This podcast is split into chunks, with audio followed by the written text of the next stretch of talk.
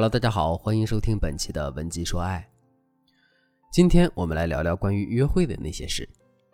随着科技的发展，很多年轻人会选择通过网络来寻找伴侣，特别是一些喜欢宅在家的女生们，她们觉得出门约会太累了，不仅要戴美瞳、化妆、搭配衣服，还得时时刻刻注意自己的言行举止，所以她们更愿意在网络上去搜寻目标。要是遇到喜欢的，就先加个微信，慢慢的聊。在我看来啊，约会前先通过微信聊天铺垫一下感情是可以的，但如果此时你已经确定他是你喜欢的目标的话，就不要浪费太多的时间在微信聊天上了。约会见面才是拉近你们感情最快的途径。为什么呢？从生理学的角度来说，两性之间有很大的差距，大部分男人的语言表达能力是远远不如女人的，他们更倾向于有事说事、无事退潮的表达风格。也就是说，如果你喜欢他，但你只是通过聊天找他闲聊瞎扯的话，那就等于在逼他做他不擅长的事情，这反而会使他烦你，降低对你的好感度。再从社会学的角度来说，面对面交流的信息量会更大，而且更难伪装。因此，不管你认为你和男人在微信上聊得有多好，你也得通过真实的约会才能检测出你和他是不是真的合适。所以。在两性建立感情的初期阶段，约会见面是比微信聊天更重要也更加有用的。但很多人在约会这件事上都很盲目，总是在浪费自己的时间和精力。回头想想，你是不是经常和男人约会了好几次，可感情却得不到实质性的进展呢？你是不是和男人接触了很久，可对于男人的信息你却什么都不知道呢？今天。为了让更多单身的女生们能够通过约会快速找到自己的感情归属，我就来和大家探讨一下约会时我们应该了解的一些约会法则。约会法则一：如何发起一次约会？如果你对一个男人很喜欢，想要和他进行一次约会的话，那一定不能说“我喜欢你，我想见你”，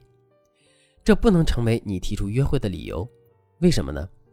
首先，这种话会显得你太过于主动。你要知道，像这种不断告诉男人你有多喜欢他、多想见他，过度的暴露了自己需求感的行为，是很容易降低你在男人心中的价值。再者，整句话都是从你的感受、你的利益出发的，没有顾及到对方，这也有可能让人感觉你是一个不太会关注别人感受、情商不高的人。因此，在提出约会这件事上，你不能简单的以你想见他为理由。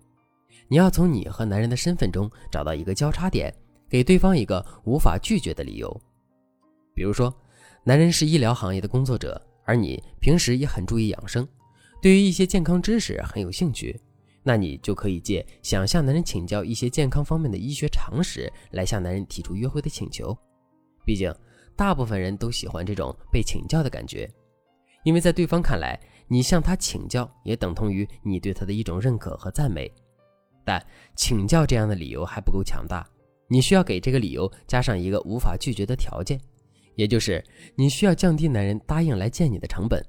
你想想，如果男人只是为了给你解答一些问题，就得花时间、花路费、花精力来见你，那他是不是会觉得在微信上聊天会更简单一些呢？所以在提出约会的同时，你还要主动提出，你为了少给他添麻烦，你会在他方便的时间、他方便的地点，请他吃适合他口味的东西，以此来让他无法拒绝你的请求。你可以这样说：“我最近刚好要去你公司附近办点事儿，我就想顺便跟你见一面，请教一些问题。但我不知道你们公司楼下哪家店好吃，要不你推荐一个，我们到时候在那儿见面吧。”你看。这样是不是就能很自然地完成对男人的见面邀约呢？约会法则二：如何在约会中得知一些不好开口询问的信息？大家都知道，在男女接触的前段期间，约会并不是为了马上让对方爱上自己，而是要通过约会的过程去了解对方到底是一个什么样的人。但了解归了解。我们也不能像做人口调查一样去追问男人你有没有车、有没有房、家里几口人、工作怎么样等等。其实啊，很多男人虽然看起来理性，但他也是抱着对爱情的美好幻想来与你约会的，所以他会希望你喜欢的是他这个人，而不是他的身份、地位、经济实力等等。一旦你把比较现实的问题摆到台面上来问，男人就会在心里给你大幅扣分，以后你也很难再挽回这样不好的第一印象了。不过你也不用太担心，除了直接问，你还可以通过其他的方式来了解男人的信息，比如说，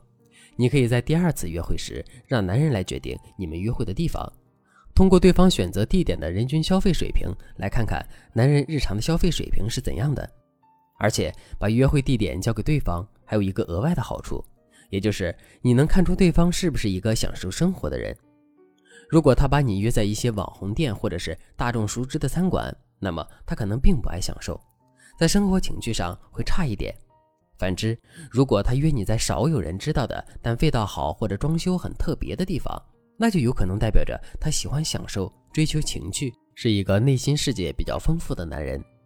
当然，如果你想知道更多关于在约会中不直接问就能了解男人信息的方法，那你也可以添加微信文姬八零，文姬的全拼八零，来获取导师的针对性指导。约会法则三：如何在约会中暖场和破冰？我相信很多人在第一次约会过程中都会比较羞涩，不知道该说什么。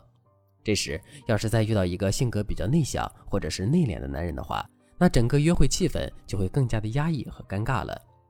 在此，我给大家提供了一些约会暖场和破冰的小话术，让你能更快将约会气氛热起来。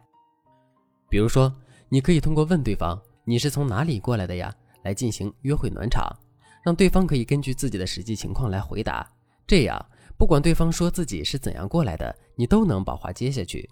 举个例子。他要是说从家开车来的，你就可以说：“哎，过来的堵不堵呀？”他要是说公司离约会的地方近，他是直接走路过来的，那你就可以说：“真的吗？那你公司是不是在最近的某某写字楼里啊？”等等话题来展开对话，把约会气氛暖起来。再比如，你可以通过和男人聊工作来进行气氛破冰。聊工作是一个很容易创造话题的方法。因为不管对方是创业、打工还是自由职业，你都可以接着话题往下聊。不仅如此，你还可以从他聊起工作的内容和态度，观察到他的性格特点等等。就好像你问男人工作，如果男人兴致勃勃地跟你说起他工作行业的前景和未来，那他可能就是个上进心很强、期待在未来有发展的男人。除了今天老师所讲的这三条约会法则，我们还有更多关于约会时你应该注意的事项。如果你此时正有这方面的困扰，想要获得导师专业情感剖析的话，你可以添加微信文姬八零，文姬的全拼八零，进行预约，解决自己的烦恼吧。好了，今天的内容就到这里了。文姬说爱，迷茫情场，你的得力军师。